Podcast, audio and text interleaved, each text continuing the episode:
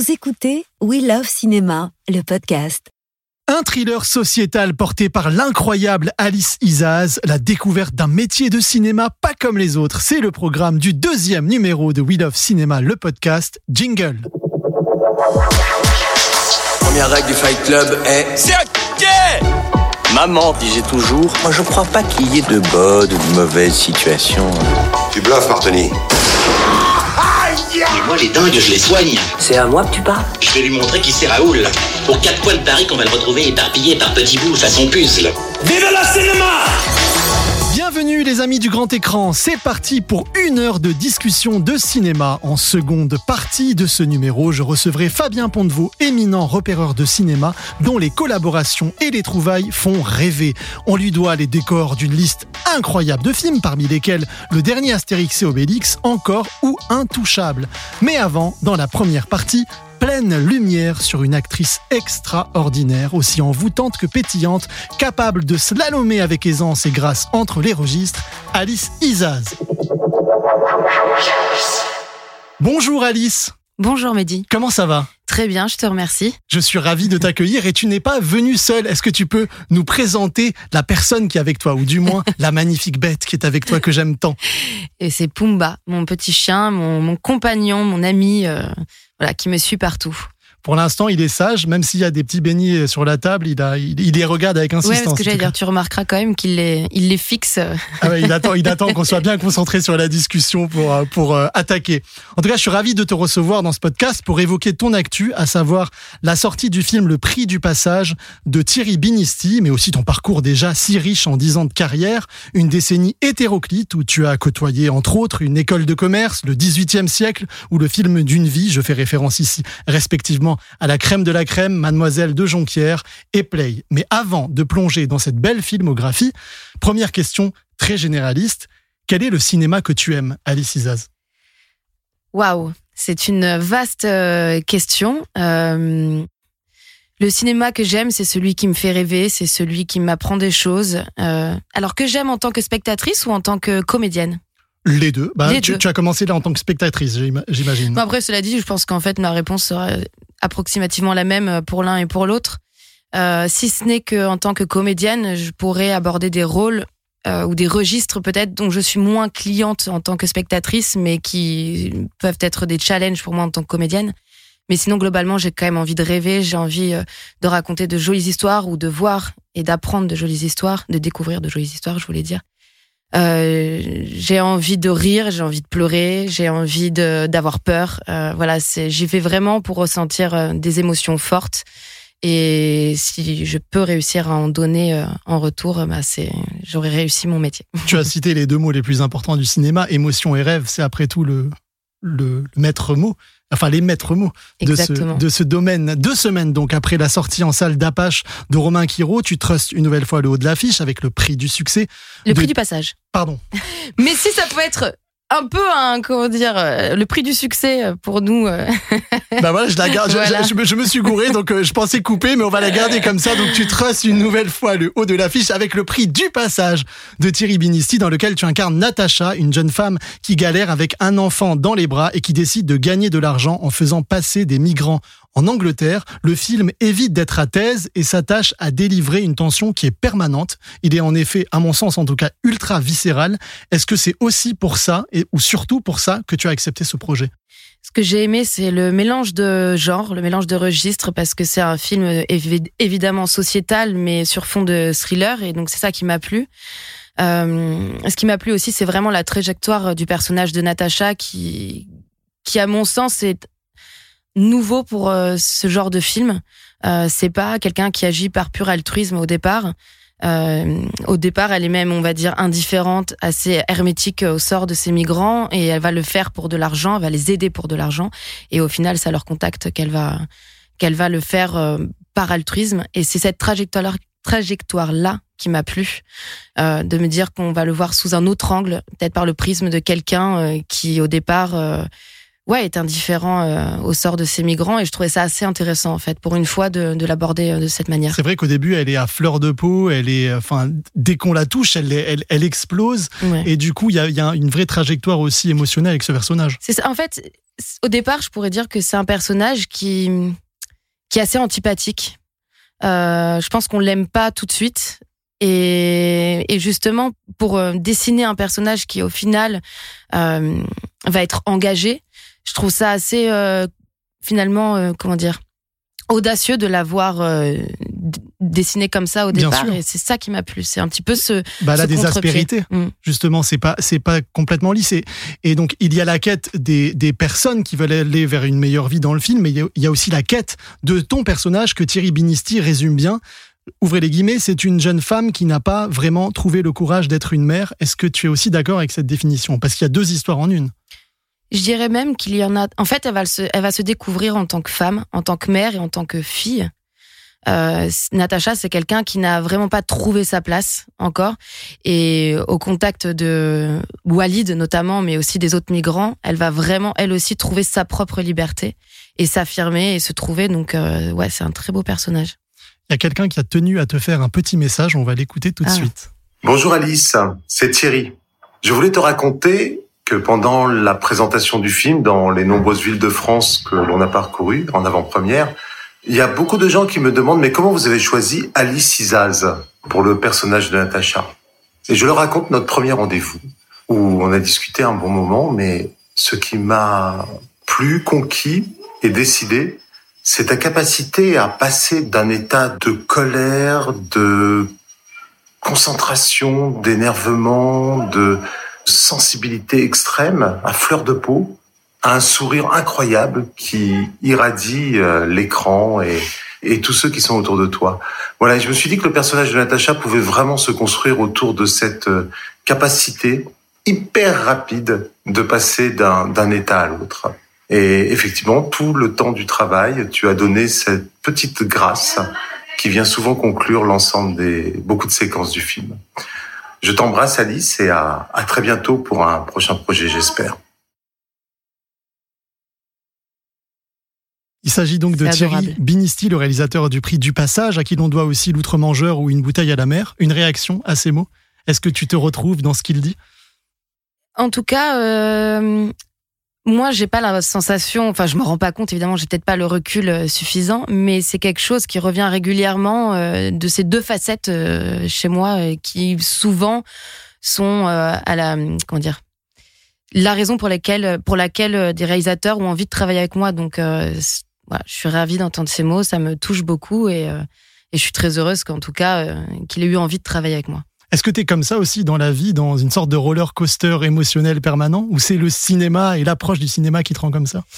Je pense que dans la vie, je suis plus mesurée. je pense que je pourrais complètement, euh, voilà, euh, passer de l'un à l'autre, mais euh, mais non. Peut-être que je- la méditation euh, m'y aide, et le, ou alors le cinéma justement me permet me permet ça. Mais en vrai, sans, sans éprouver fortement les choses, sans être un peu à fleur de peau comme ça, est-ce qu'on peut vraiment être acteur ou actrice? Sans cette sensibilité vraiment à fleur de peau. Alors attendez, j'attends que Il y a, il y Pumba, a Pumba, voilà. le chien, qui descend, qui visite le studio. Il est bien, il kiffe. C'est ça.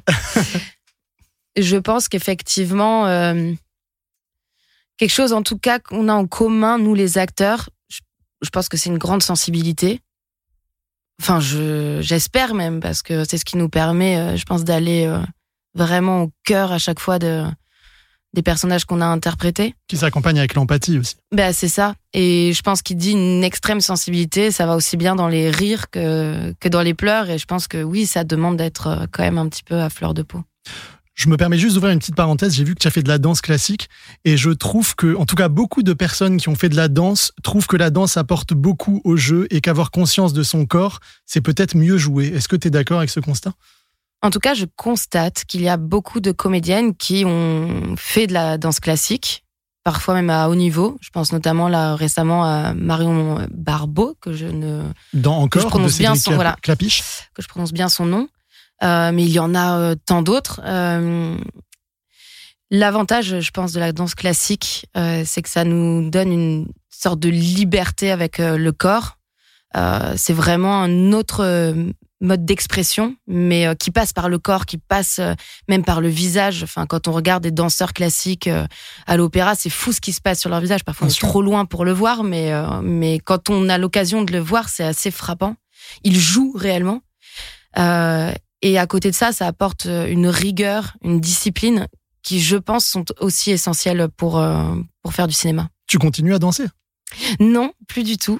J'ai arrêté il y a un moment c'est dur la danse classique, on arrête de reprendre aussi. C'est pour ça que je pense que je l'ai jamais repris. Va... J'ai trop peur de me confronter à un niveau médiocre. Mais euh, je prends toujours autant plaisir, en tout cas, à, voir les autres danser. Alors visiblement, pour revenir sur le jeu, pour le prix du passage, tu as vachement fait appel, comme à la plupart de tes films et de tes rôles, à l'instinct. À quel point il prend le pas sur tout, l'instinct, et à quel point il te permet d'éviter finalement de bosser en amont et de rentrer euh, directement en lutte quelque part euh, positive avec le film et le rôle? On a tous euh, une façon bien distincte de préparer et d'aborder euh, nos rôles. Et j'en parlais récemment justement avec Adam Bessa qui interprète le personnage de Walid dans le film, qui lui a besoin pour chacun de ses films de trouver un personnage dans la vie auquel il se réfère et qui l'inspire et il les observe énormément à chaque fois et il s'inspire vraiment d'une personne réelle. Je pense que dans mon cas, inconsciemment, il y a des gens qui m'ont inspiré et je suis très observatrice et j'adore regarder quand je suis euh, euh, dans les transports en commun ou même à la terrasse d'un café. J'aime beaucoup observer les gens, leur manière de bouger, leur manière de, de réagir, d'agir. Donc je pense qu'inconsciemment, c'est ça qui me nourrit pour la préparation de mes personnages, mais je ne vais pas m'appuyer sur une personne en particulier. Donc quand je dis que je fonctionne à l'instinct, je pense que c'est euh, vrai à 70%. Je pense qu'il y a 30% où en réalité, je, sans le savoir, euh, je le prépare en fait tout le temps. Euh, et là, le contexte du, film était particulier parce que vous avez tourné très peu, cinq semaines et demie, j'ai vu, en plein confinement. Est-ce que tu peux peut-être évoquer le, le, contexte dans lequel il s'est tourné, un peu dans l'urgence, et j'imagine que ça a influé sur ta manière de jouer? Alors, c'est vrai qu'on a eu très peu de temps pour le tourner. C'était très intense mais je pense que l'urgence qu'on avait sur le plateau était assez juste par rapport à ce qu'on racontait. Je pense qu'un film trop confortable, avec vraiment du temps, euh, peut-être euh, nous aurait en réalité un peu handicapés. Donc, euh, je pense que c'est une bonne chose. Après, on essaie de se rassurer comme on peut. on s'est dit ça tout le long du film, mais c'est bien pour le, c'est bien pour le film. Mais, mais en réalité, je pense que que je le pense sincèrement. Donc moi, ce que j'ai fait, en fait, je l'ai lu euh, plusieurs fois euh, le scénario euh, avant d'attaquer le tournage. Je l'ai lu, lu, lu, relu. Je pense qu'en fait, je connaissais tout par cœur, même les répliques des autres. C'est une autre façon de préparer, en réalité, de savoir exactement ce qu'on fait, ce qui se passe, d'être bien conscient de chaque enjeu pour chaque séquence, parce que quand on tourne, je sais pas, 6-7 minutes effectives par jour, et qu'on passe d'une séquence du début du film à une séquence euh, qui se passe à la fin du film, faut quand même savoir, euh, ok, il s'est passé quoi entre les deux et en avoir bien conscience. Donc là, comme on n'avait pas tellement ce temps-là pour se le rappeler, pour se remettre dans le truc, je pense que c'est ce travail-là en amont qui m'a aidé. Mais après, euh, voilà, j'avais rien plaqué. pour les séquences, je n'avais pas enregistré une musique. Je, au final, non, j'y allais vraiment à l'instinct, ouais.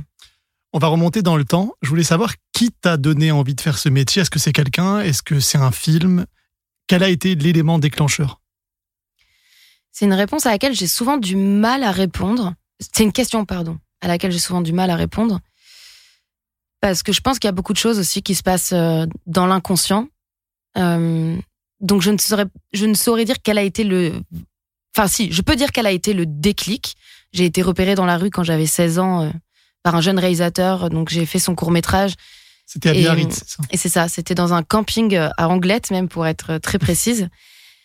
Et à l'issue de ce tournage-là, je me suis dit waouh, j'ai envie euh, de faire ça. Donc c'est ce qui m'a poussé à intégrer les cours Florent. Et après, tout a été très vite. Ton entourage a réagi comment par rapport Super bien c'est drôle parce que ma mère aujourd'hui me dit oh, quand j'y pense mais j'ai été folle de t'envoyer comme ça dans la gueule du loup euh.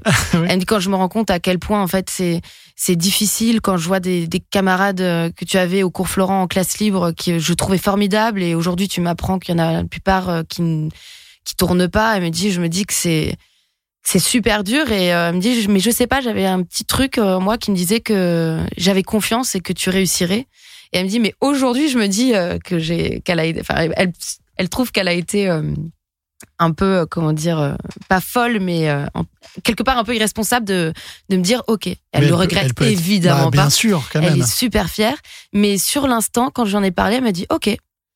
Et, et quant à mon père, mon père, il Parce qu'ils sont pas du tout dans, dans le cinéma. Du tout, du tout. Ils étaient dans le milieu pharmaceutique, donc absolument rien à voir. Mais mon père, pour le coup, a vraiment une fibre artistique très développée. Il peint énormément depuis qu'il est gamin plus jeune, il aurait euh, aimé faire euh, les beaux-arts. Mhm. Et ses parents, pour le coup, l'ont poussé, encouragé à faire un, ce qu'on dit, entre guillemets, métier vrai métier.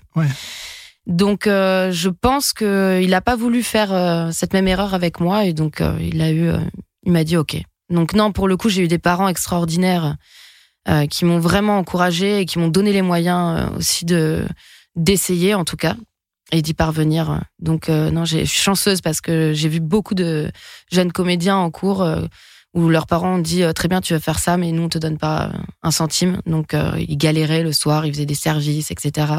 Et ils se sont vraiment donné les moyens eux-mêmes. Donc j'ai eu cette chance-là d'avoir des parents très compréhensifs. Est-ce que on peut dire que tout a commencé, même s'il y a eu quelques rôles avant, professionnellement, cinématographiquement, avec la crème de la crème en 2014 de Kim Chapiron?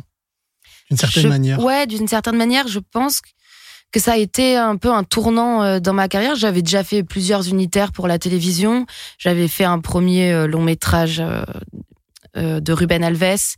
dans lequel j'avais un petit rôle. Je passais quand même pas mal de casting. J'avais déjà rencontré plusieurs directeurs de casting, mais c'est vrai qu'il y a eu quelque chose autour de ce projet? Déjà, le fait que Kim Chapiron tourne un nouveau film, c'est vrai que il y avait une Il y avait Shaitan avant. Voilà, donc et euh, Dog Pound. Et Dog Pound, bien sûr. Et euh, donc ça a créé un peu une excitation parce qu'ils cherchaient que des jeunes. Donc il y a eu un énorme casting.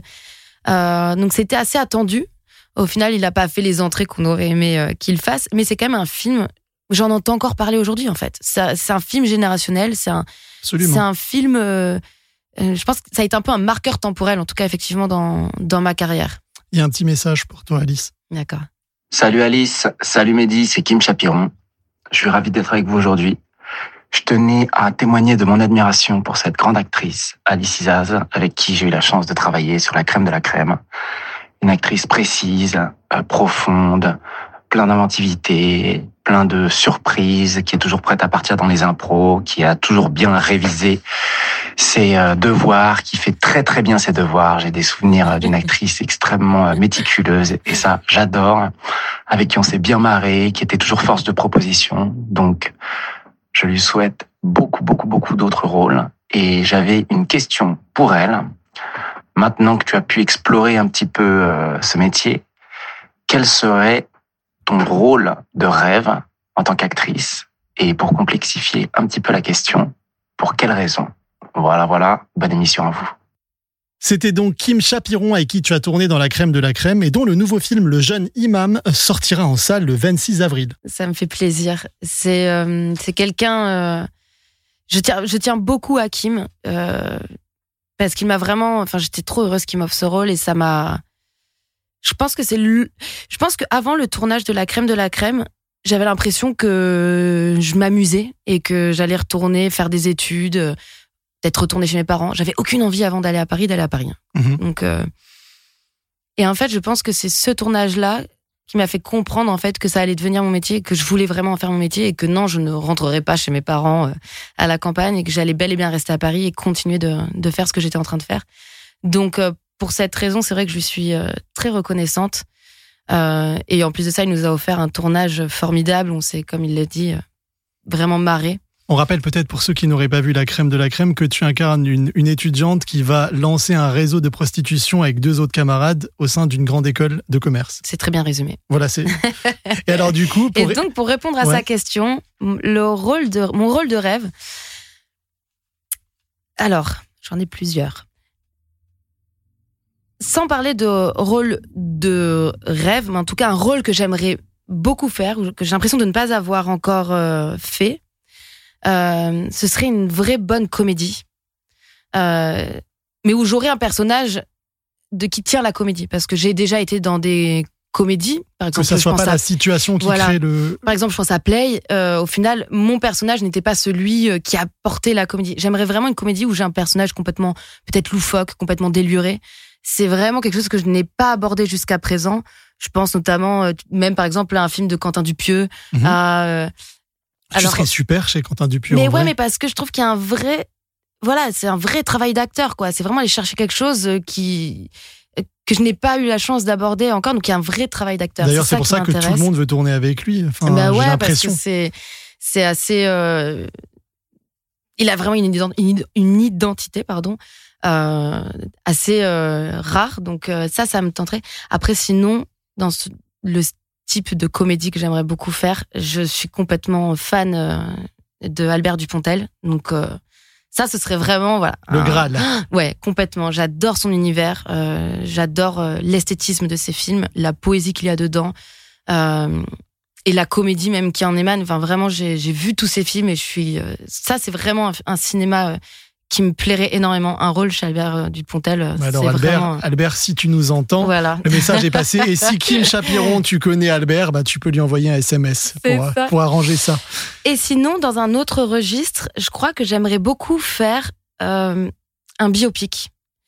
Parce que c'est encore une autre manière euh, de travailler, euh, de devoir vraiment... euh, Il y a une responsabilité de, de, de coller à une réalité euh, qui est encore plus forte que quand on interprète euh, voilà, des, des personnages personnage qui existent voilà, Ouais. dans la vie.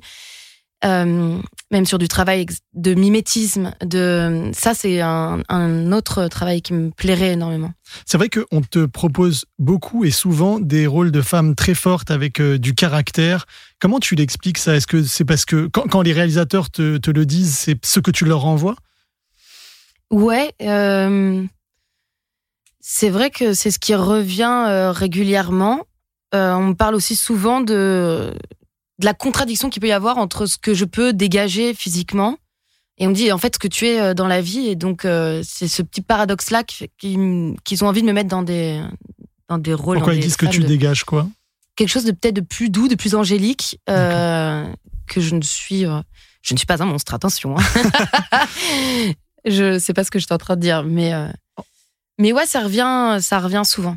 En mais parlant- je suis trop contente, hein, tant mieux. hein, Ah bah. si, si on me propose des, des rôles de Bah, à fort caractère. bah, euh, c'est super. Et puis, ouais. ça, ça doit être jubilatoire aussi à jouer, à Ouais. incarner. Et puisqu'on parle de femmes de caractère, Isabelle Huppert, qui en est une et qui est une des actrices qui, a priori, te fascine le plus. Donc, deux questions en une.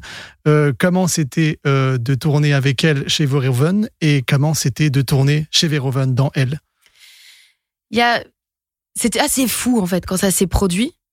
Euh, je me rappelle quand euh, Grégory Veil, euh, mon agent, m'a appelé pour me dire euh, il y a un casting super important pour euh, le prochain film de Paul Verhoeven. Au départ, j'ai cru un homonyme parce que je me suis dit, mais c'est vrai, parce que qui euh, pouvait s'attendre à ce que Paul Verhoeven tourne un film en France avec des Français? Enfin, je veux dire. et donc je me suis dit oh tiens c'est marrant et en fait non très vite j'ai compris qu'il s'agissait ouais, c'est ça vraiment mais ça se pourrait en réalité et quand j'ai compris que non, il s'agissait bel et bien du, euh, du, du Paul Verhoeven, j'ai passé le premier casting. Je sortais du petit tournage des Révélations des Césars. Mhm. Quand j'étais euh, euh, dans la, dans- en révélation, parmi les révélations pour le film, c'était pour Espèce menacée, si je dis pas de bêtises. Non, c'était pour la crème de la crème. C'est la crème de la crème. Ouais. la- ouais, parce que je savais plus. non, non, c'était pour la crème de la crème. Et il m'avait euh, coiffé. Je me souviens, j'avais comme une sorte de crête hyper laquée. J'étais maquillée. euh, C'était euh, vraiment, je suis arrivée et j'avais pas le temps Ouais. du tout, ni de me décoiffer, De- de ni de me démaquiller. Donc je suis arrivée avec une dégaine au casting. J'étais là, Oh, ça va jamais le faire, ça va jamais le faire. Et je pense qu'en fait, c'est la. Paul Verhoeven, il a une folie. Il a euh, justement, il aime les, les- je pense, les personnages qui qui dénotent, qui d'un coup lui racontent autre chose, Ouais. Qu'il ne s'était pas imaginé. En Et fait, donc, je pense dans son champ de vision, quoi, quelque ouais, part. je pense que quelque part, il s'est dit Oh, c'est audacieux ça, débarquer avec une crête et, euh, et maquillé comme une gothique. Il s'est dit Bon, bah, je pense qu'au final, ça m'a ça m'a servi. Et euh, Grégory m'appelle, euh, je sais plus, quelques jours plus tard, et il me dit Tu as un callback avec Paul Verhoeven, parce qu'au premier euh, essai, il n'était pas présent. Donc là, j'ai une autre pression. euh, Enfin, vraiment supplémentaire qui est, qui, est, qui est montée parce que la première fois, j'avais l'impression que tout le monde passait ce casting. Donc, j'étais un petit peu plus relax. Là, d'un coup, je me suis dit, oh là là là là là, en plus, il va être présent. Et quand je suis arrivée, il me serre dans ses bras, il me dit, trop content que tu fais, avec son français euh, approximatif, mais trop charmant, trop content que tu fasses partie de l'aventure, euh, ils vont te donner un plan de travail, etc.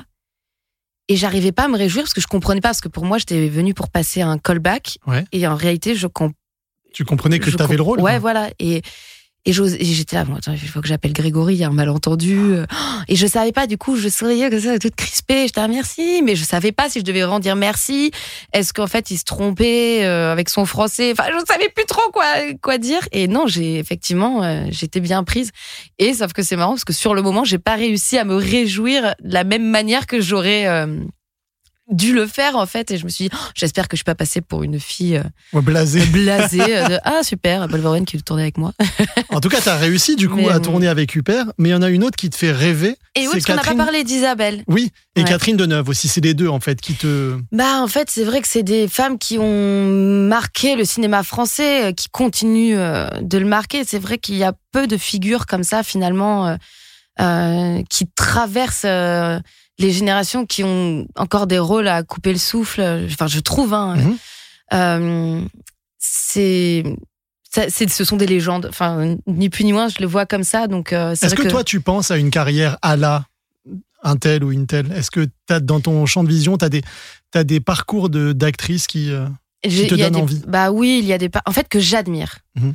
qui me donnent envie. Je pense qu'on a vraiment chacun et chacune euh, notre parcours devant nous et, euh, et on pourra jamais avoir la même carrière qu'un tel ou une telle. Donc euh, c'est plus, je me dis waouh, chapeau, bravo, euh, voilà, d'admirer des choix de films, des choix de et de ce qui se dessine. Je pense notamment là euh, à Virginie Fira. Enfin, je trouve ça fou. euh, la carrière qu'elle est en train de mener. Et typiquement, je, voilà, je suis très admirative de ce qu'elle fait, euh, au-delà d'être admirative de son jeu d'actrice.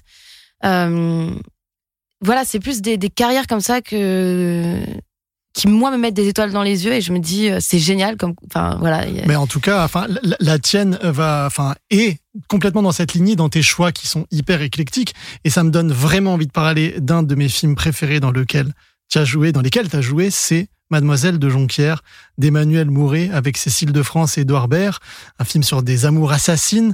Je l'adore ce film, hein, Alice. Moi Je- aussi. ouais, bah oui, bah j'im- j'imagine. je suis bien contente que tu n'en aies pas choisi un que j'aime pas. non je rigole j'aime tous mes films Mais, du coup, euh, voilà, mais spontanément, ça t'évoque quoi ce film?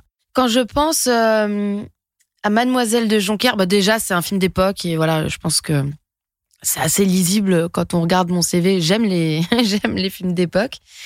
J'adore être en costume.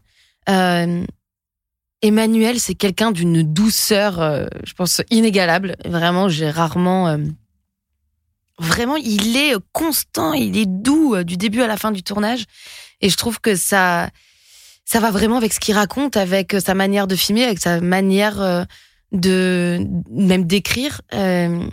C'est vraiment un... Il fait du bien en fait. C'est quelqu'un de, de, de rassurant. De... C'est comme une caresse de tourner avec Emmanuel Mouret. Et c'est vrai que ce tourne... enfin, j'ai adoré euh, tourner ce film déjà parce que j'avais des partenaires de jeu euh, formidables, euh, Cécile, Edouard, il y avait aussi Laure. Calamy, oui.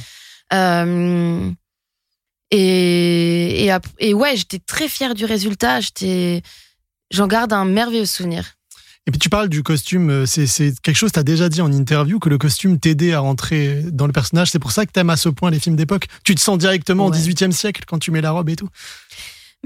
Quand je tourne un film contemporain, même si on me met des tenues que je ne porterai peut-être pas moi, Alice Isaz, dans la vie, il y a quand même quelque chose qui me rappelle ce que je vois tous les jours. Donc euh, le- le- le- l'effort, le, travail, enfin l'effort de ce de projection est peut-être euh, plus grand.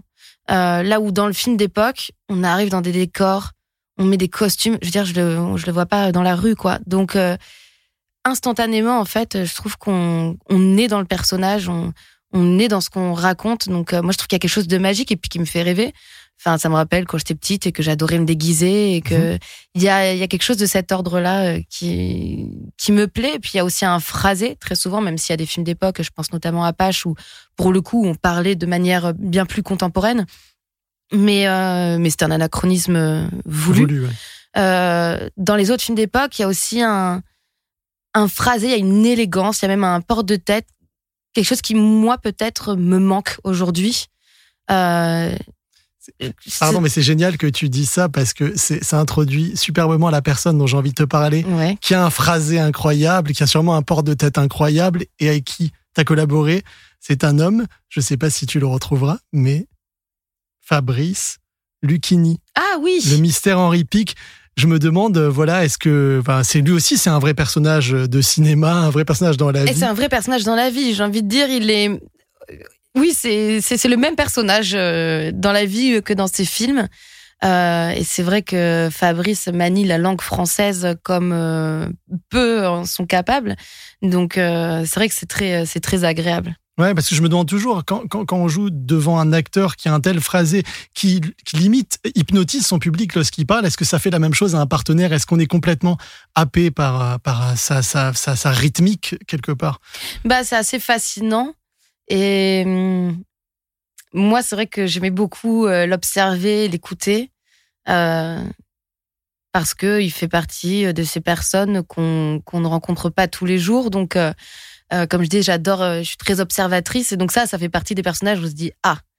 Lui, je veux pas en voir tous les jours, donc je, je bois un peu ses paroles parce que justement, c'est assez rare. Alors on va continuer à se balader à l'envie avec un autre film que j'adore. Je trouve qu'il aurait dû marcher encore mieux, encore plus. C'est un film générationnel, un film qui détonne, euh, qui sort du tout venant qu'on a en France je te laisse le dire, Play d'Anthony mm. Marciano, où tu donnes la réplique à Max Boublil. Vous êtes un couple, euh, voilà, qui y filme pendant des années. C'est le portrait d'un amour, mais surtout le portrait d'une génération. Euh, j'ai lu quelque part que tu as dit que c'est un film qui vieillira super bien, que c'est peut-être celui dont tu es le plus fier, la plus fière. Ah, pourquoi tu l'aimes autant? J'adore Play parce que déjà j'aime beaucoup les films générationnels. Euh, je suis quelqu'un de très nostalgique. Mhm. Euh, et c'est vrai que j'aime beaucoup plonger dans le passé, euh, tomber sur euh, des photos, euh, entendre une musique qui d'un coup agit un peu comme une Madeleine de Proust ou retomber sur un endroit ou des odeurs. Enfin, je, je, voilà, je suis quelqu'un de très nostalgique et je trouve que Play, ça pouvait être un petit peu casse-gueule hein, de faire ce, ce genre de film. Et en plus de ça, il a une façon, voilà, dans la façon de, dans la manière de filmer. Euh, c'est quand même particulier. Donc, euh, et je trouve qu'en fait, il a super bien réussi euh, ce challenge, Anthony, et ça a été fait vraiment avec finesse, brio. Euh, je trouve que c'est drôle, c'est émouvant, mais sans jamais que ce soit trop. C'est la finesse que j'aime dans les films. Puis ça nous parle à tous, c'est un film générationnel avec, des références à des, enfin, la Coupe du Monde, de 98, donc ça parle à tout le monde. Et surtout, en fait, moi je me suis rendu compte au départ, on se disait, ah, notre cœur de cible, c'est les 35-40 ans, parce que c'est pile ceux qui ont l'âge euh, des personnages. Mais en fait, non. Ça va bien au-delà. Il y a les, moi, par exemple, mes parents, ils ont été tout autant touchés parce que d'un coup, ça leur rappelle bah, l'enfance, l'adolescence euh, et le début d'âge adulte de leurs propres enfants. Donc en fait, eux aussi revivent ces années-là. Euh, chez les plus jeunes, ils ont entendu parfois leurs parents dire ah là là de mon époque, ta ta ta. Mhm. Et du coup, euh, bah ils sont super heureux et hyper enthousiastes à l'idée de de découvrir ça à l'écran. Donc en fait, ça a touché vraiment euh, toutes les générations. Et quand je dis que c'est un film qui va super bien vieillir, j'en suis convaincue parce qu'en fait, on n'oubliera jamais ça, ces, ces années-là, parce que c'était avant qu'il y ait d'un coup une effervescence euh, d'un point de vue euh, technologique, etc. Donc je pense qu'on va être nostalgique euh, de, de cette période-là. C'est très juste. Quand on le reverra dans 25 ans, je me demande même, enfin dans 10 ans, 20 ans, 30 ans, je pense même que certainement ça nous touchera encore davantage parce que ça sera encore plus loin et que ça viendra réveiller des émotions euh, euh, vraiment plus lointaines. Donc, euh, je pense que c'est un film qui, qui vivra très bien. Est-ce que toi aussi tu filmes beaucoup pour garder en mémoire les choses ou tu, tu, tu kiffes simplement le moment sans, sans avoir d'image? J'ai 42 000 photos dans mon iPhone. Bon, beaucoup. ça en fait un paquet. Ah ouais, puis en plus, tu sais, tous les jours, je me dis, faut que, Alice, faudrait que tu te dises, dès que tu prends le taxi, dès que tu prends le transport en commun, tu supprimes tout, parce que là, vraiment, j'arrive même plus à, à, faire le tri. Donc, je suis quelqu'un euh, qui. C'est des photos ou tu filmes aussi? Les deux. Les deux. Euh, je ne prends pas de soin de faire de belles photos ou de belles vidéos. C'est vraiment plus pour, euh, pour garder un souvenir d'instant de, comme ça que j'ai envie de, de, de, de capter. Parce qu'en fait, je me rends compte que j'ai pas une mémoire. Euh, Parfois, ma mère, quand elle me dit, tu te souviens, quand t'avais 8 ans, on était là, je fais, je me souviens pas du tout. Enfin, Alice, t'avais 8 ans quand même, t'étais en âge de te souvenir. Et vraiment, je me rends compte que, il y a plein de choses, euh, quand elle m'en parle, ça me dit vaguement quelque chose, mais, et du coup, je me dis, oh, ah non, il y a trop des moments que j'ai envie de, pouvoir revoir, revivre dans quelques années, donc, euh, donc j'ai ce réflexe quand même de, de, comment dire, de, de filmer, de capter les, les moments. Est-ce que comme Afzia Herzi ou Noémie Merlan, ça te dirait de passer derrière la caméra et faire un premier long métrage un jour? J'adorerais. J'ai eu une petite expérience euh, derrière la caméra pour euh, là un court métrage du festival Nikon. Oui. Ah oui, j'ai vu ça euh, sur ton Insta. Ouais. Et d'ailleurs, je suis partie des 50 finalistes, donc je suis trop contente. Mabrouk. C'est la, la, la, belle récompense parce que j'ai fait ça vraiment après un tournage et je me suis motivée. J'ai tout fait de la prod à la régie, à la réalisation, à tous les costumes, etc. Donc, je me suis en fait, j'ai voulu faire ce format-là parce que je me suis dit c'est une bonne manière d'essayer.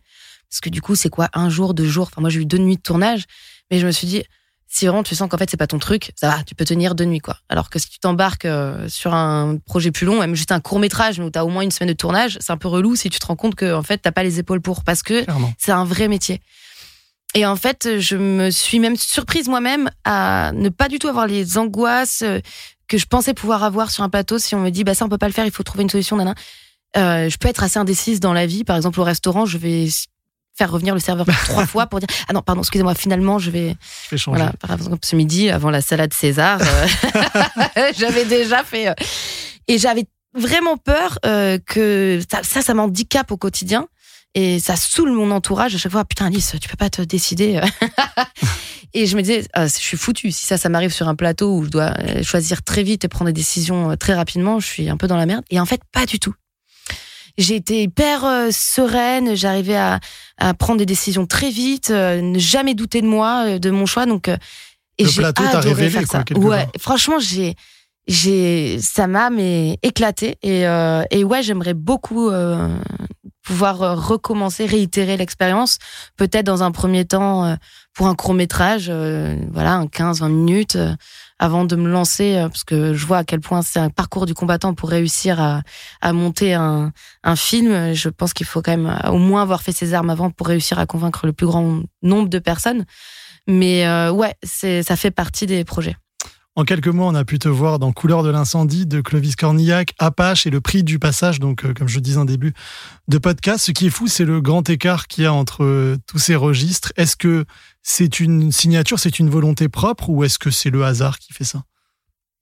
C'est une volonté propre euh, de vouloir varier les registres. Déjà parce qu'en fait, euh, moi en tant que comédienne, ça m'éclate euh, de passer d'un registre à un autre. Sinon, d'un moment, je pense que je m'ennuierais si j'étais amenée à faire euh, tout le temps la même chose. Mais aussi d'un point de vue purement stratégique, il y a toujours un peu de stratégie derrière tout ça. J'ai pas du tout envie de me cantonner à un seul registre, un seul genre. Euh, pour justement peut-être éveiller euh, l'envie, le désir chez des réalisateurs euh, de travailler avec moi. Et je pense que c'est en offrant une palette la plus large possible que, que ça pourra se produire.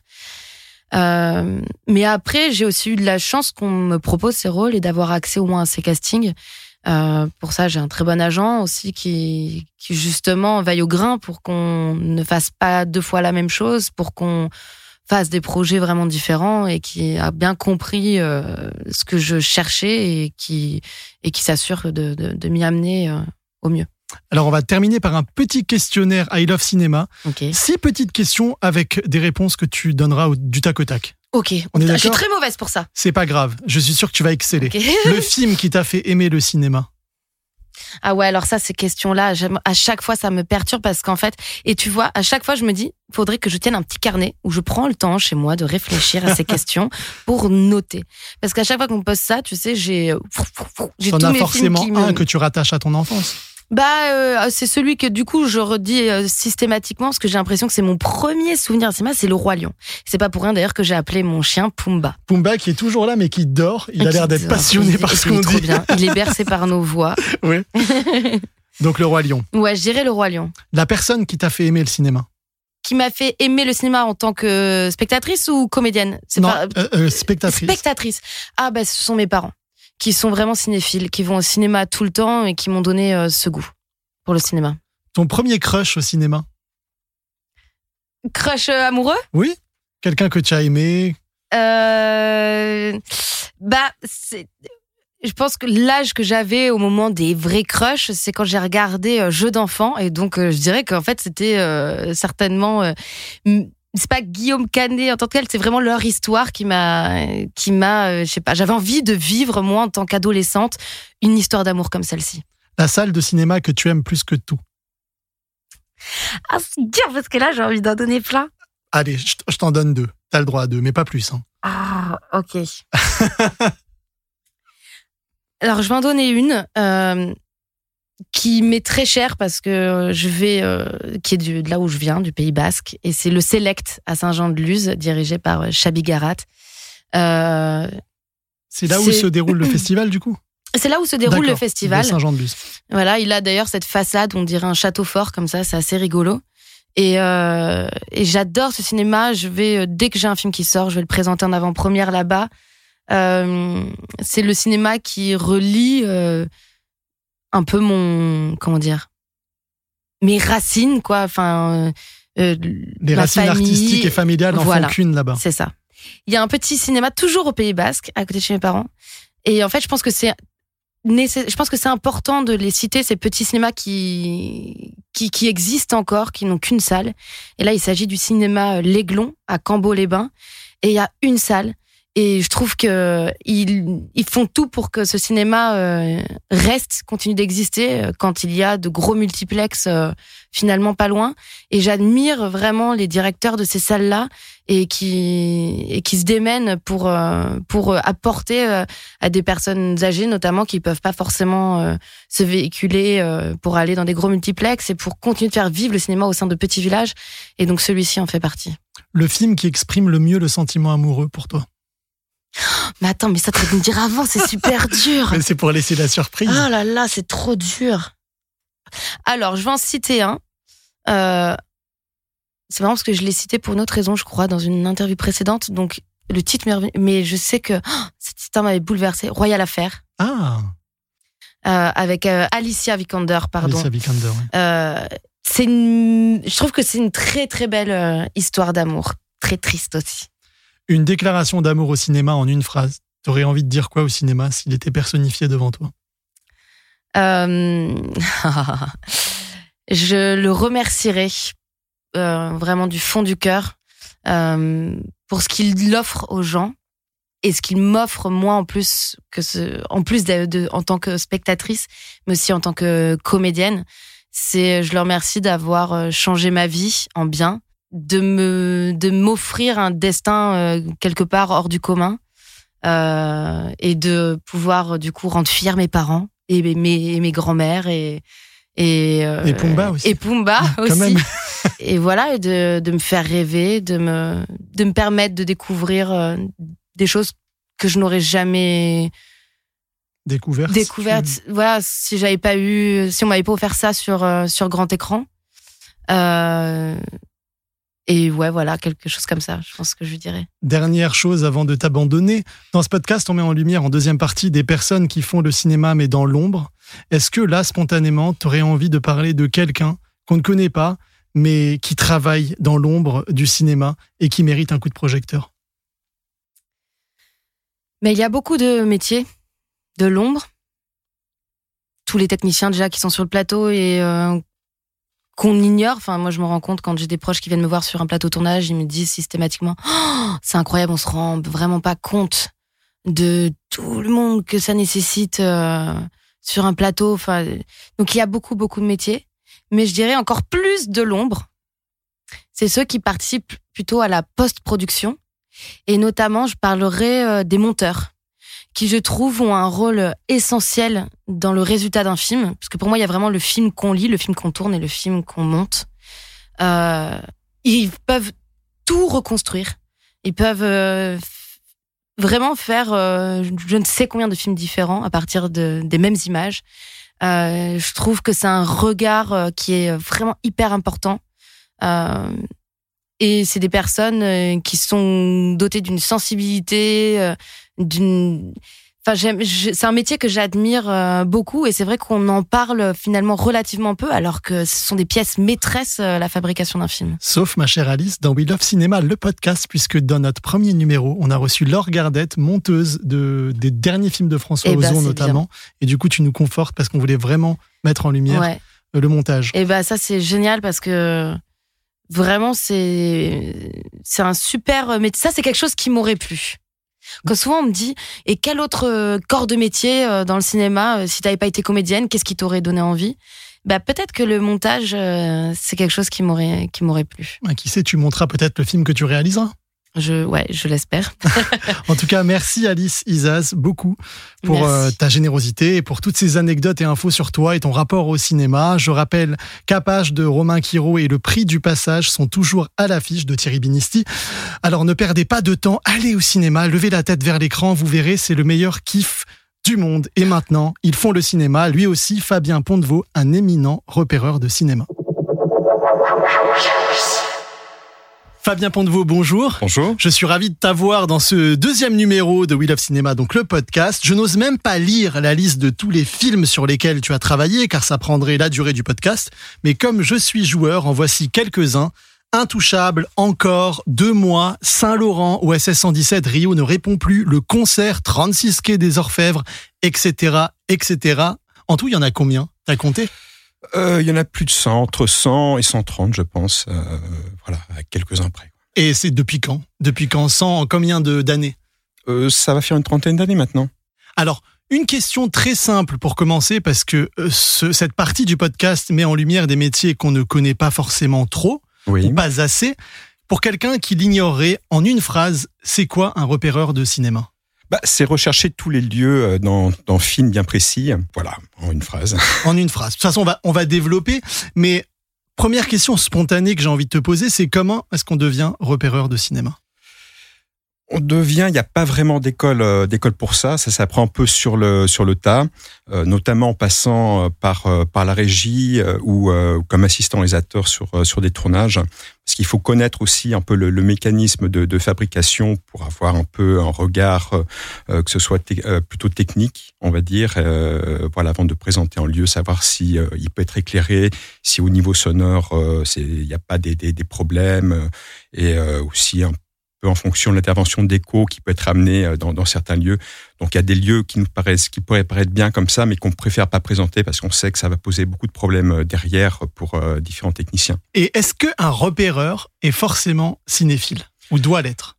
Bah, faut avoir un regard euh, cinéphile, on va dire. Oui, donc faut aimer, faut aimer le cinéma. Faut, faut, faut. Oui, bien sûr, bien sûr. Comment, comment t'en es arrivé là? Tu as commencé régisseur, mais un peu pour comprendre le parcours et la logique, parce que, comme tu dis, il n'y a pas d'école, il n'y a pas de formation à proprement dit. Donc, c'est quoi le cheminement qui fait qu'on arrive là où tu es? Bah, c'est un peu le, des hasards, euh, des hasards et des envies. Euh, j'ai rencontré le milieu du cinéma assez jeune en, jouant dans des courts métrages quand j'avais 14-15 ans. Ça m'a donné envie de travailler dans, le cinéma sans trop savoir euh, dans, quelle voie. Euh, je me sentais pas du tout acteur, c'était pas du tout, mon truc. Euh, mais sans voyant l'ambiance dans une équipe de cinéma, je me dis mais c'est pour moi quoi, ce, milieu. Et donc, quelques années plus tard, j'ai fait une petite école de cinéma euh, où je voulais être assistant réalisateur. Je me suis, et puis finalement, je me suis retrouvé régisseur.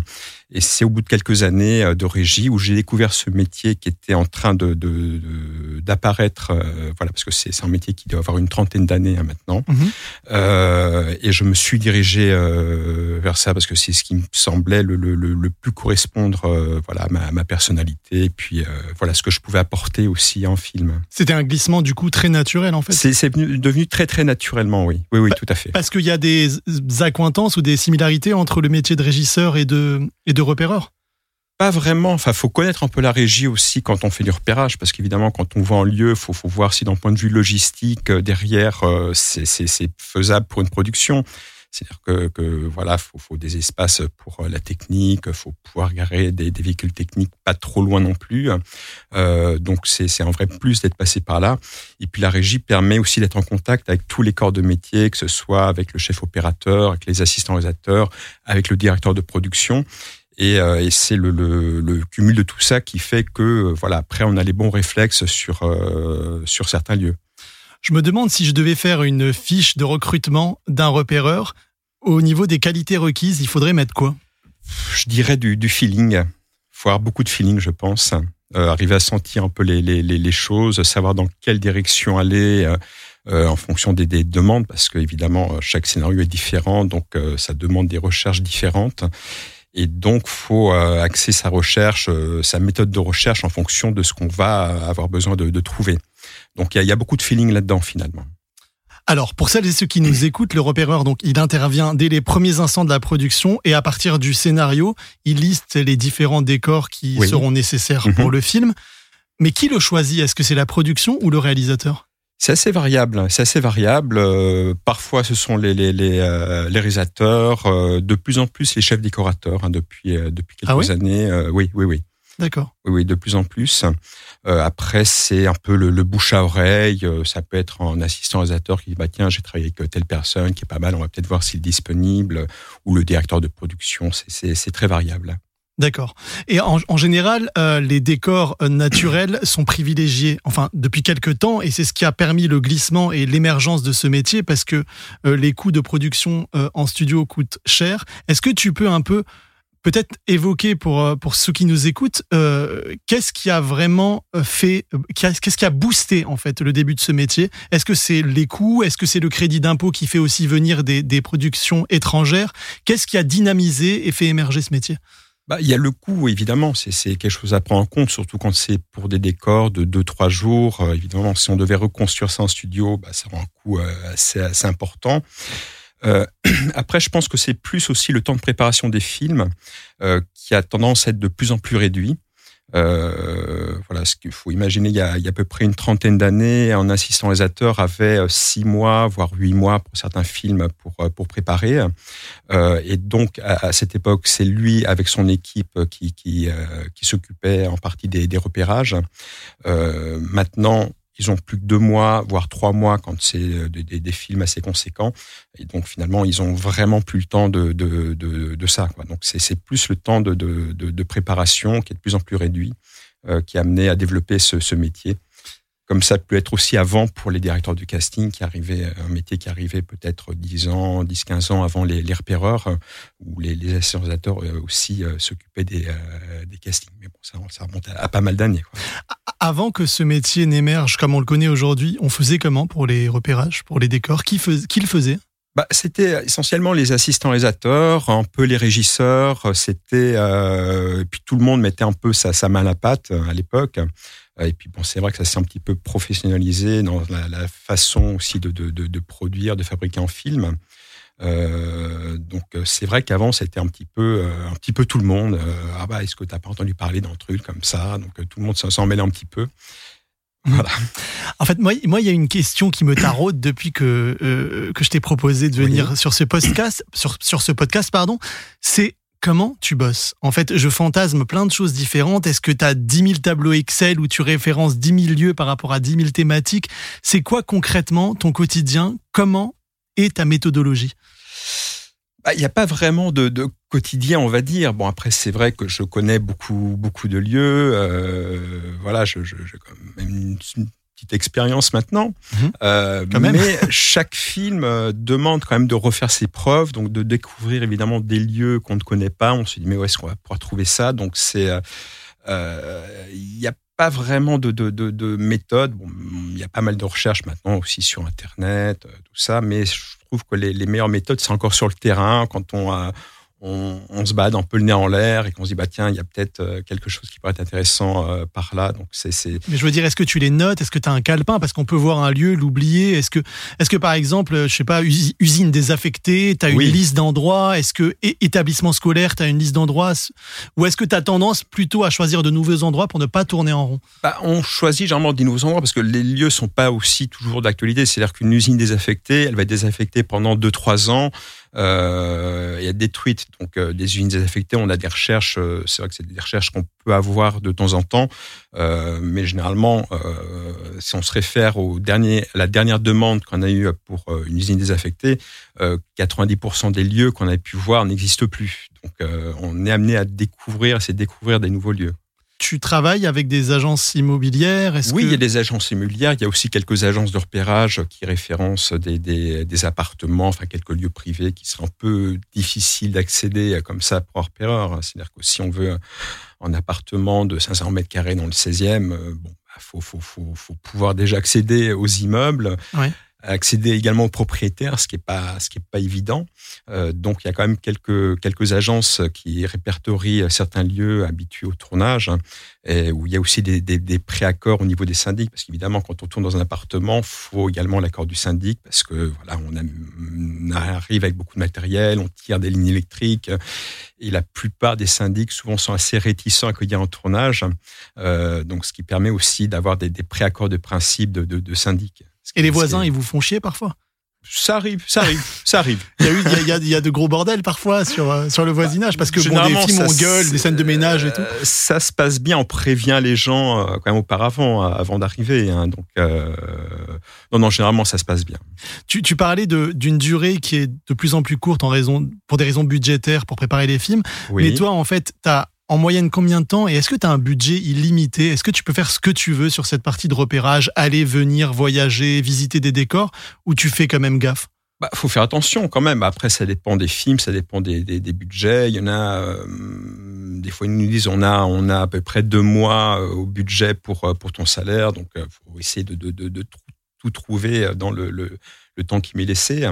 Et c'est très variable d'un film à l'autre. Mmh. Très, très variable. J'ai lu dans certains sites qu'il faut 50% de chance euh, pour ce métier. Est-ce que tu es d'accord avec ça? Est-ce que c'est beaucoup de chance, euh, le repérage? Ah, il y a beaucoup de chance, oui. Oui, oui, bien sûr. Bien sûr. Après, la chance, ça là aussi un peu la, la, la provoquer. Ouais. Et à quel moment tu te dis, oh là là, ça c'est vraiment, euh, il faut que, il faut, c'est le bon endroit. Qu'est-ce qui te fait dire, j'ai trouvé, c'est bon, c'est ça bah, c'est un peu quand je tombe sur le truc dont j'avais un peu l'image en tête. Euh, l'image en tête après, évidemment, euh, évidemment d'avoir discuté avec le, le, réalisateur, le chef décorateur. Donc, on arrive à avoir une idée quand même assez précise de ce qu'on recherche. Euh, et des fois, on cherche, on, on trouve encore mieux. Mm-hmm. Donc là, par contre, c'est la, c'est la vraie pépite. C'est la consécration. On, on, arrive encore un niveau au-dessus de, de, de, ce que souhaitait le réalisateur, où euh, là, tout d'un coup, on voit un enthousiasme et puis même des fois une envie de réécrire quelques scènes pour le lieu parce que ça apporte euh, quelque chose d'assez fort au film. Euh, voilà, donc là, c'est la, vraie la vraie récompense pour moi. Il y a des réalisateurs qui ont des univers très marqués, des pattes très marquées visuellement. Euh, Est-ce que quand tu travailles pour l'un ou l'une d'entre elles et eux, tu te refais leur filmographie ou une partie de leur filmographie? Comment tu, tu gères ça en fait? Oui, bien sûr. Bah, J'essaie déjà de voir un petit peu si dans, dans, dans les différents films euh, qu'il a pu faire, euh, il y a un univers à peu près euh, à peu près identique. Des fois, il y en a qui peuvent passer d'un univers à l'autre, d'un film à l'autre. Donc justement, faut faut pas du tout se référencer sur euh, sur ce qu'ils ont fait. Euh, donc là, c'est aussi très variable en fonction des réalisateurs. Quoi. Il y en a qui veulent complètement changer d'univers. Donc évidemment, si on se réfère sur son film d'avant et, et euh, le, le, le, réalisateur veut complètement sortir, à ce moment-là, il faut vraiment partir dans, dans, une autre direction. Il y a un réalisateur qui est revenu souvent dans ta filmographie oui. et qui aime les décors, qui aime les repérages. Et d'ailleurs, quand on pense à ces films, on pense souvent à des lieux parce qu'il oui. sait les magnifier. Et je sais, je vois de, oui.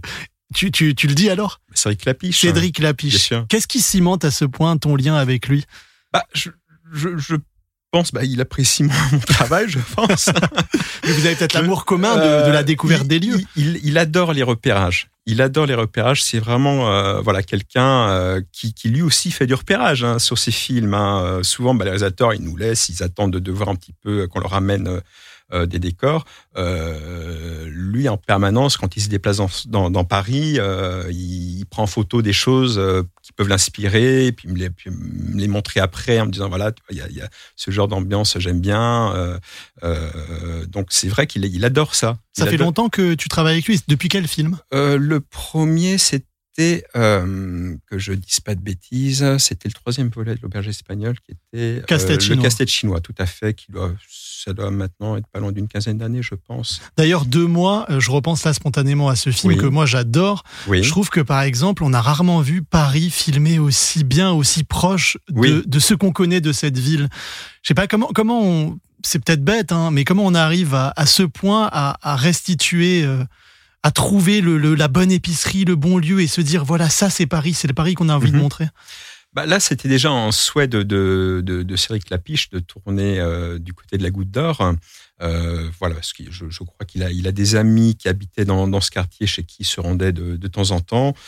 Et, euh, et donc, déjà au niveau de l'ambiance, des environnements extérieurs, voilà, il avait une idée, déjà une idée assez précise de, de ce qu'il voulait.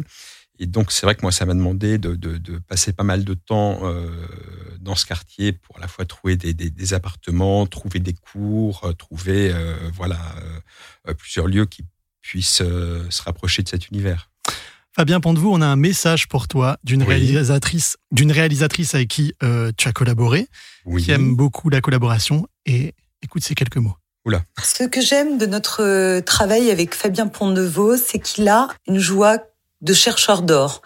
En fait, j'ai l'impression qu'il vit ce métier de repéreur avec cette excitation-là, avec l'envie de partager et surtout euh, l'envie de surprendre ou de réveiller un peu la vision du réalisateur. C'est vrai qu'en tant que réalisateur, on a toujours une vision initiale d'un décor qui est parfois qui s'appuie sur un des souvenirs et qui est souvent euh, un décor complètement imaginaire. Et au moment du passage au réel, il faut faire en sorte que tout ne soit pas figé. Il faut parfois que le décor ressemble exactement à ce qu'on avait en tête, mais parfois il faut accepter aussi que ça change, que ça évolue, que ça se réinvente. Et je trouve que Fabien est un excellent partenaire aussi quand il s'agit de réinventer les choses, de les, de les réinterroger. Alors on a reconnu la voix donc d'Audrey Diwan, oui. avec qui euh, tu as collaboré sur son premier long métrage Mais vous êtes fou, et tu es en train de travailler avec elle sur Emmanuel. Audrey Diwan, je rappelle, qui a reçu oui. le Lion d'Or pour, un, pour l'événement. Euh, quelle réaction tu as spontanément? Écoutez, ça fait ça fait plaisir. C'est vrai que je garde un très bon souvenir déjà de, de ce premier film. Euh, voilà, qui était euh, bah, son premier film en tant que réalisatrice. Et donc, c'est vrai que, que je, je, je, pense avoir pu apporter quelques, quelques idées euh, par, par mes décors. Euh, voilà, on cherchait aussi un univers euh, un peu particulier, mais parisien, mais plus dans les années, des, des années 60 au niveau, au niveau de l'architecture. Et donc, je, pense que je suis arrivé assez bien cibler ce qu'elle voulait, puis apporter voilà, des, des décors qui, qui, qui, enrichissent un petit peu le film. Est-ce que tu es d'accord avec euh, ce qu'elle dit, sa vision, euh, dire en gros que parfois le réalisateur peut avoir une vision figée ou un peu idéalisée oui. des décors et est-ce que toi aussi tu peux les amener à, à casser cette image idéalisée qu'ils auraient des décors qu'ils veulent? Bah, J'essaye souvent d'apporter un petit quelque chose. Hein. Euh, voilà, c'est vrai que j'ai des fois une demande assez précise ou des fois très floue. Hein. Ça, c'est très très très variable. Et euh, justement en sillonnant euh, Paris, je, je, je, je peux euh, tout à coup voir quelque chose qui est pas du tout demandé à la base, en me disant mais tiens ça, ça peut peut-être interpeller le réalisateur, euh, ça vaut le coup de les présenter. Donc après, soit euh, il trouve ça formidable, euh, soit euh, non non t'es à côté de la plaque. voilà, mais c'est toujours bien de, de tenter d'apporter comme ça des choses un peu différentes. voilà, parce que le réalisateur évidemment peut imaginer voilà certains certains lieux, mais voilà, il faut pouvoir lui dire, faut pouvoir voilà. lui des fois lui faire des propositions autres euh, qui peuvent être justement euh, encore plus intéressantes pour lui, ou tout à coup, euh, voilà, ça, ça, ça, ça prend une ampleur différente dans, dans, dans, son film et ça, ça peut vraiment apporter quelque chose auquel il n'aurait peut-être pas nécessairement pensé au départ. J'y pense, tu es, présent sur tout un tournage ou ça dépend des jours et des endroits? Ah, je, je, je, suis présent uniquement en préparation. Mais, mais est-ce que ça t'arrive d'être présent pendant le tournage euh, ou, ou c'est que la préparation bah, Ça m'arrive d'être présent pendant le tournage, mais c'est-à-dire qu'il y a eu un, quand même un petit problème parce que généralement, quand le, le, le tournage commence, on a tous les décors. D'accord. Euh, voilà. Bon, après, il y a des fois des, des, des aussi des problèmes, des, des, films qui prennent du retard et donc certains décors euh, euh, qui étaient euh, prévus à telle date ne peuvent plus fonctionner aux nouvelles dates euh, et donc du coup, bah, faut relancer des recherches. Euh, voilà. Donc généralement idéalement, c'est d'avoir tous les décors au moins un mois avant le, le début du tournage pour que, que, que voilà que l'équipe régie ait le temps de les prendre en main, euh, euh, voilà faire les conventions de tournage et que, que faire les demandes également aux, aux, mairies pour les stationnements, pour tout le côté le côté oui, logistique. On n'imagine pas logistiquement tout ce que ça tout ce que ça. Ah c'est très lourd, c'est très très lourd. de, euh, un autre duo de réalisateurs, c'est Toledano Nakash. Oui. Je l'avais dit au début, intouchable. Oui. Bah déjà, est-ce que quel que soit le poste qu'on a sur un film, lorsqu'il a un succès comme ça, j'imagine que ça doit être un kiff, non? Ah bah bien sûr, bien sûr. C'est sûr que moi je préfère que les films sur lesquels je travaille marchent. ça c'est évident. Et évident. alors c'est comment aussi de, de, bosser avec Toledano Nakash, qui sont j'ai l'impression très proches des gens qui, qui, qui aiment, oui. qui a beaucoup d'humanité dans leur cinéma, et je voulais savoir quelle était leur approche de travail, leur sensibilité de travail. Bah, moi, je garde également bon souvenir de, de, de cette collaboration et c'est vrai que c'est assez rare de, de, travailler avec deux, deux réalisateurs. Euh, voilà, parce que quand on, on, discute avec eux ou qu'on leur présente les décors, finalement, ils font plus qu'un. C'est-à-dire mmh. qu'ils se connaissent tellement, ils ont tellement l'habitude de travailler ensemble.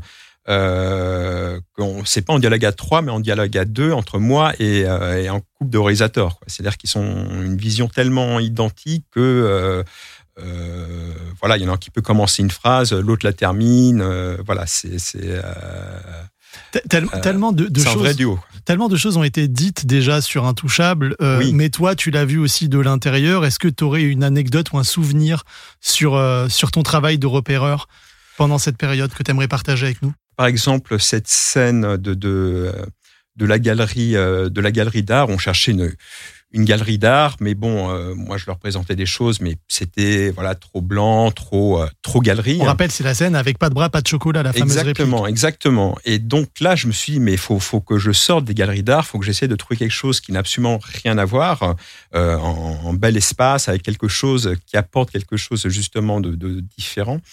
Et, et, donc là, j'ai eu cette idée de leur proposer le, le, le, le foyer du théâtre du de, de Chaillot, je crois, mmh. c'est ça, hein, voilà. Et ah, je donc, sais pas. Je dis si, oui, si, c'est ça. Ah, oui. c'est toi le repéreur. Et donc c'est un grand espace vitré avec la Tour Eiffel derrière, un peu euh, des, des, années 30, euh, qui est assez, assez somptueux. Et, euh, et, donc, quand je leur ai présenté des photos de ce lieu, bah, tout de suite, euh, ça a tout de suite smatché en disant mais voilà, mais c'est ça, c'est parfait, c'est euh, voilà. Donc c'était pas une idée qu'ils avaient eue au départ, mais j'avais bien compris que finalement, euh, fallait essayer de trouver quelque chose euh, de différent. Ça a été l'écran d'un des moments le plus, les plus cultes du film. Oui, oui, donc, oui bien sûr, bien donc, sûr. Euh, quel kiff Ah bah bien sûr, c'est vrai que j'en suis assez, assez fier. Quel a été le plus gros casse-tête de ta carrière en, en termes de repérage? On parlait ah. des difficultés logistiques tout à l'heure. Est-ce oui. qu'il y a quelque chose qui, qui t'a vraiment marqué en, en, mode oh là là, mais qu'est-ce que qu'est-ce que je suis venu faire là euh, J'ai souvenir euh, d'une une route euh, pour, euh, pour Fabien Antoniente, mm -hmm. Turf. Oui. Voilà, grand, grand chef-d'œuvre du cinéma français. euh, il voulait c'était sa route de fin, une, une, route, une route sinueuse. Et là, euh, j'ai passé, je, je, plus de deux mois à faire toutes les routes d'Île-de-France sinueuses et il y avait toujours un truc qui allait pas parce que euh, voilà c'était pas assez sinueux ou il y avait les champs à côté n'allaient pas ou les fonds n'allaient pas et euh, fallait trouver le Mulholland Drive d'Île-de-France voilà voilà et donc là euh, j'en étais arrivé euh, à enregistrer euh, tous mes trajets pour au bout de deux trois mois lui montrer une carte de l'Île-de-France avec parce que euh, voilà évidemment il voulait toujours que continue de chercher et donc j'ai dû lui mettre la carte avec tous mes tracés euh, GPS d'Île-de-France et pour lui montrer que j'avais vu toutes les routes d'Île-de-France. Galère. et on parlait de, de, de stationnement, de, il oui. y, a, y, a beaucoup, beaucoup de d'enfer logistique. Mais Bien logistiquement, c'est quoi le, le, le, truc le plus chaud à gérer sur, euh, sur un tournage par rapport au repérage? Après, ça dépend pour, pour quel poste. C'est vrai que pour la régie, euh, des gros décors dans Paris, euh, suivant les quartiers, ça peut devenir vraiment de, de plus en plus problématique, surtout bah, pour euh, s'il a, il a 10 camions à garer. Euh, voilà, c'est de plus en plus difficile. Il y a des quartiers qui, qui veulent même plus donner d'autorisation de stationnement. Donc, Comme le dernier John Wick 4, apparemment, ça a été le bordel à Montmartre. Oui, oui, oui. Apparemment, ça a été un peu le, un peu le bazar, oui, ce, ce film. Quand, quand tu as vu ça, le, la scène de l'escalier où ils se, ils se battent pendant je sais pas combien de minutes, avec comme, comme en Montmartre, c'est en hauteur avec des petites rues. C'est incroyable. Bah, J'ai pas vu le film, je. J'en ai beaucoup entendu parler justement des, des, des euh, du tournage, de, de voilà, je, je, sais que pour le régisseur, ça a été un cauchemar total. Je crois même qu'il a changé de métier depuis. je sais pas, mais apparemment, ça a été vraiment un cauchemar. Il y a ça plein d'articles euh, oui, qui oui, relatent oui, ça. Oui, ouais. mais je crois qu'il y avait un réalisateur qui, qui, euh, qui pensait que Paris est un studio, qui pouvait faire ce qu'il voulait quand il voulait, mais bon, c'est pas voilà. Qui est, qui est Chad Stalski, qui est lui-même cascadeur à, à, la ville, donc peut-être qu'il avait des oui, oui. des ambitions. Bon, je sais que c'était très compliqué. En parlant d'Américains, tu as aussi travaillé avec quelques Américains, euh, Ronin et La mémoire dans la peau, un Jason Bourne. Mhm. C'est comment de bosser avec des Américains? Est-ce qu'il y a vraiment, c'est un peu une question bateau, presque un peu bête, mais est-ce qu'il y a, un, on sent un changement dans la manière de considérer les choses? Euh, bah, c'est pour moi le, travail reste reste le même, à part qu'on a beaucoup moins de rapports avec le réalisateur on, travaille beaucoup plus avec le chef décorateur qui souvent est euh, plus en directeur artistique. Hein. c'est plus lui qui va valider les décors, euh, qui va évidemment après les faire suivre aux producteurs et réalisateurs, mais, euh, mais le, le, chef décorateur a plus de poids sur un film américain. voilà. Euh, Est-ce qu'ils ont une, une, vision un peu fantasmée aussi de Paris? Est-ce que dans leur euh, cahier des charges, dans leur doléance, ils te disent on veut very French places, very Parisian? Est-ce qu'on veut voir une baguette traverser la rue ou... Est-ce qu'il y a cette vision toujours fantasmée de Paris avec bah, les Américains? Ils veulent toujours un peu casser euh, cette image-là mhm. en disant on va tourner Paris, mais comme un Paris qu'on ne connaît pas, qui a jamais été vu. Et au final, bah, ils, ils finissent toujours dans les mêmes endroits, avec euh, vue sur la Tour Eiffel, euh, avec euh, voilà. Donc, mais il y a toujours une volonté de départ de, de montrer un peu Paris différemment. Dernier mot sur les prochains films qui arrivent et sur lesquels tu as travaillé les 11 vies de l'abbé Pierre de Frédéric Tellier. Oui. Et La Bête de Bertrand Bonello. Oui. Est-ce que tu as envie spontanément de, de partager ton, ton ressenti sur ces deux expériences? Bah, C'est deux, deux projets très ambitieux. Euh, très euh, très beau scénario. Donc, euh, je suis pressé de, de, de voir les, les, les, premières pour. voilà, mais bon, c'est vraiment deux, deux films dont je suis assez fier d'avoir pu participer. voilà, en espérant que, que, que, le résultat soit à la hauteur de mes attentes. Mais bon, ça, je j'en doute pas parce que c'est quand même de, de, bons réalisateurs, ah bah ça, de, de, superbes acteurs. donc, il y a vraiment de, quoi faire des très très beaux films. On avait adoré l'affaire Esquin aussi. Oui. Un super film. En tout cas, merci infiniment, Fabien Pontevaux, de nous avoir ouvert les portes d'un territoire qu'on ne connaissait pas ou si peu. Tu as aussi, je le rappelle, mis ta petite touche dans le dernier volet d'Astérix et Obélix, qui est toujours visible dans quelques salles. Merci encore, Fabien, pour ton temps. Merci à toi. Voilà, c'est déjà la fin du deuxième numéro de We Love Cinéma, le podcast. Merci à nos deux invités, Alice Izaz et Fabien Pontevaux. J'espère que leur générosité et leurs anecdotes ont su nourrir votre appétit de cinéma. Si c'est le cas, n'hésitez pas à mettre des étoiles et des commentaires sur Apple Podcast et Spotify. Ça aide toujours. Vos remarques seront toujours, toujours les bienvenues. Et n'oubliez jamais, comme dirait Quentin Tarantino, vive le cinéma!